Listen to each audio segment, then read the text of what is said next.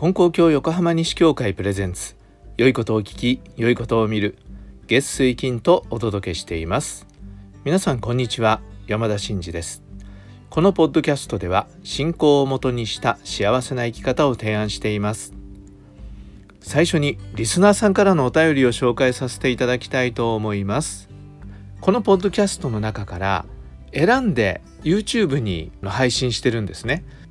あの全部じゃなくてその中のいくつか。特にあの教会でしてる共和はえほぼ全部え YouTube で上げています。でまあ YouTube は動画ですからあの画像も必要なんですけど動画はないんですけどね。写真をねもうほんと近所ジョギングに行った時に撮った写真とかそういうのを、えー、つけて、えー、載せています。それを聞いてくださったリスナーさんからのお便りです。はじめまして。いつも YouTube の配信を聞かせていただいている信奉者でございます。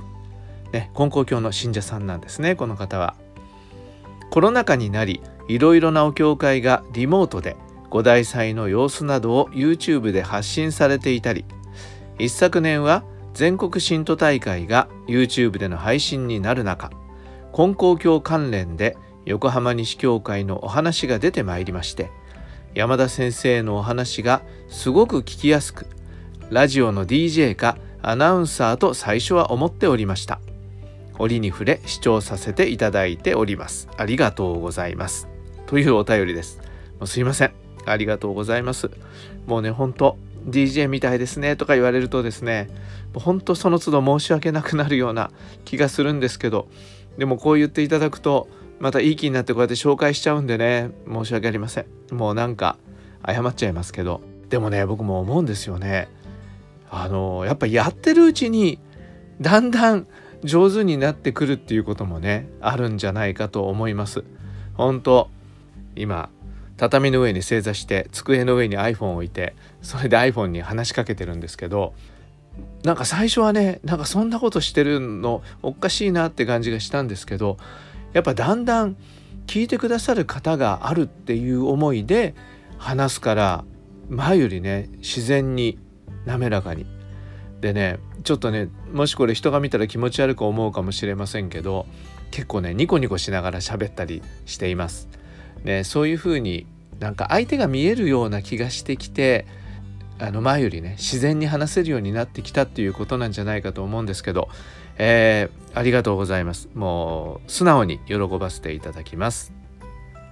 それで、えー、いくつかあの感想を書いてくださってるんですがその中の一つで「えー、金光新聞2022年11月9日号の関東記事に神奈川山梨130年記念御霊地集会の模様が掲載されていました」そうなんですこれあの神奈川山梨連合会っていうのはね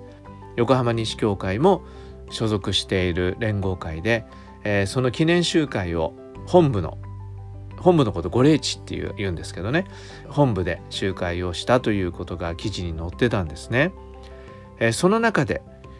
二代金光様の「人を使いたければ同い年を使うようにせよ」「同い年とは自分のことじゃ」という見教えに触れこの一節の前後の金光様と信者さんのやり取りが知りたく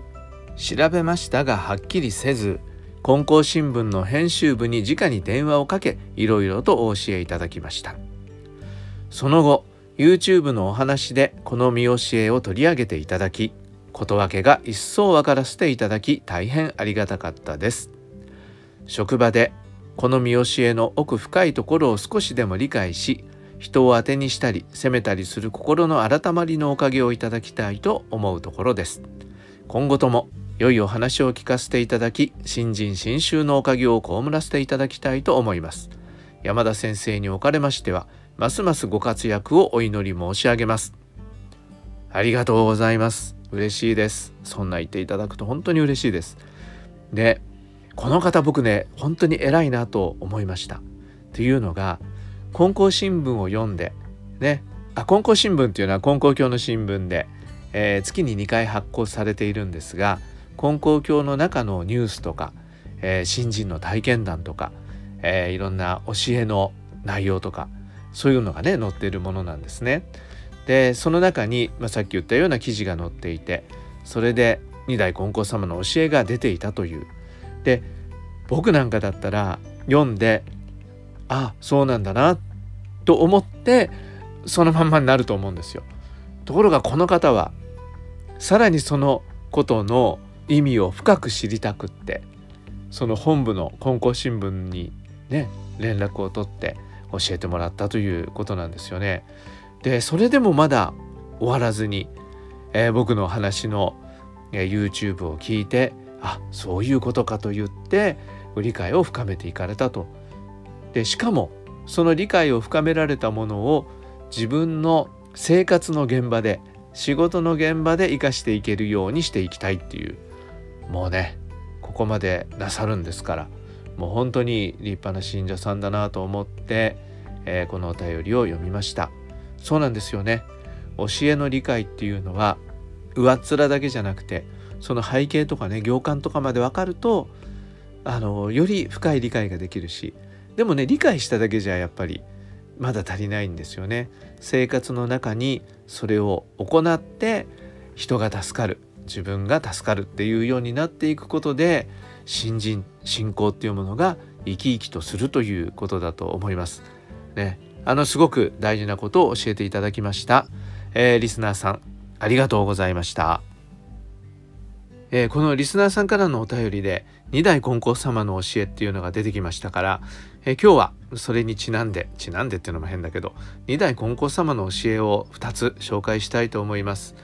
二代金光様金光詩人様というお名前で呼ぶこともあるし、えー、金光家吉の君そういうふうにお呼びすることもあります、えー、その金光様の教え短いものを2つ紹介したいと思います。一つは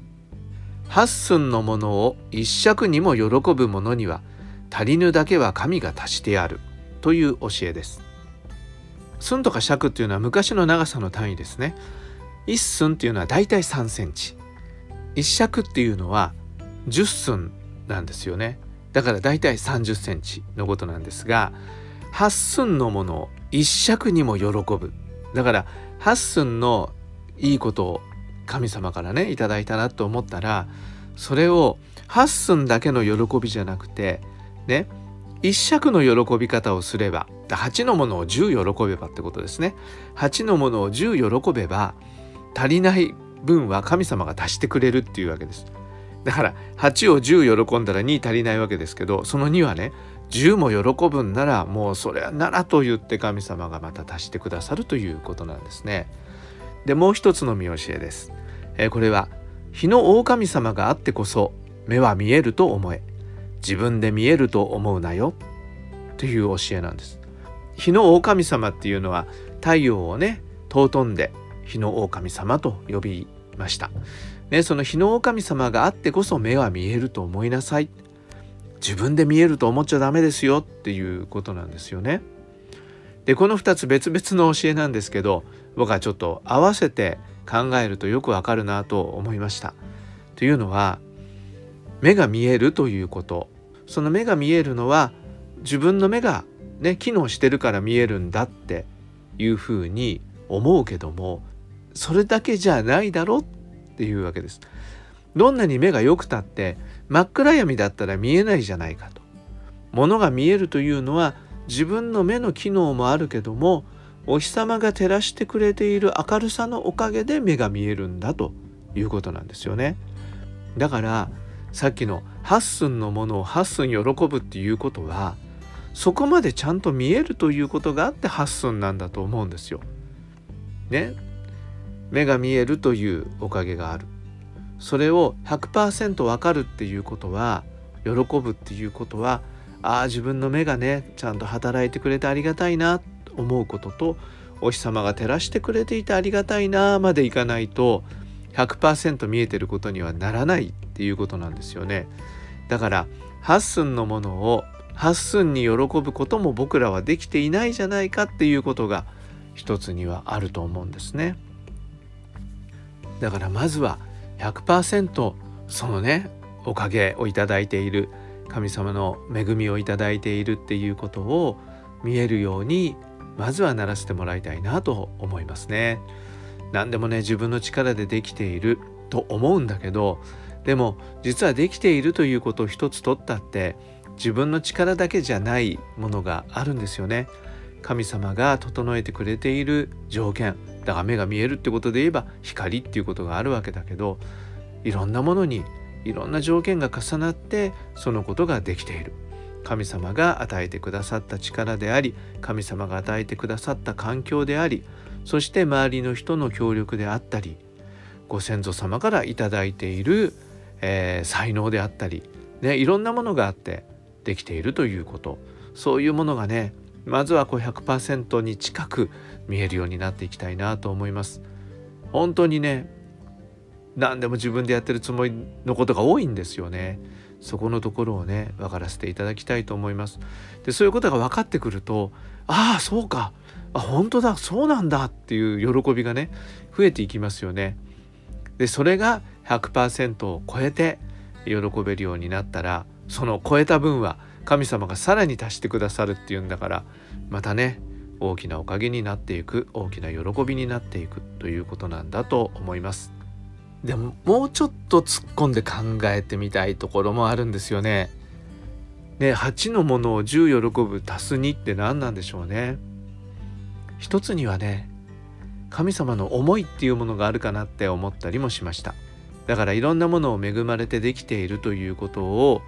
ね喜ぶわけだけどでもそれができていることについて神様がどんな思いを私にかけてくださっているのか私のことをどれだけ心配してくださっているのかどれだけ期待してくださっているのかっていうところまで見えると100%以上の喜びになっていくのかなってそんな風にも思いますよね。はい、えー、皆さんはこの教えどんな風に感じられますか？さっきのリスナーさんのようにねさらに奥まで行間まで分からせてもらいたいっていう願いを持って読み込んでいくと、ね、新しい発見がいろいろあるんじゃないかと思います。もし何か新しい発見をなさったら教えてください。皆さんにシェアさせていただきます。ということで今日は二代金光様の教えを2つ読ませてもらいました。八寸のものを一尺にも喜ぶ者には足りぬだけは神が足してやるという見教えと日の狼様があってこそ目は見えると思え自分で見えると思うなよという教えでした。ね、ちょっと考えてみてください。はい、今回もお聴きくださりありがとうございました。今日も神様と一緒に素晴らしい一日に次回の配信もお聴きください。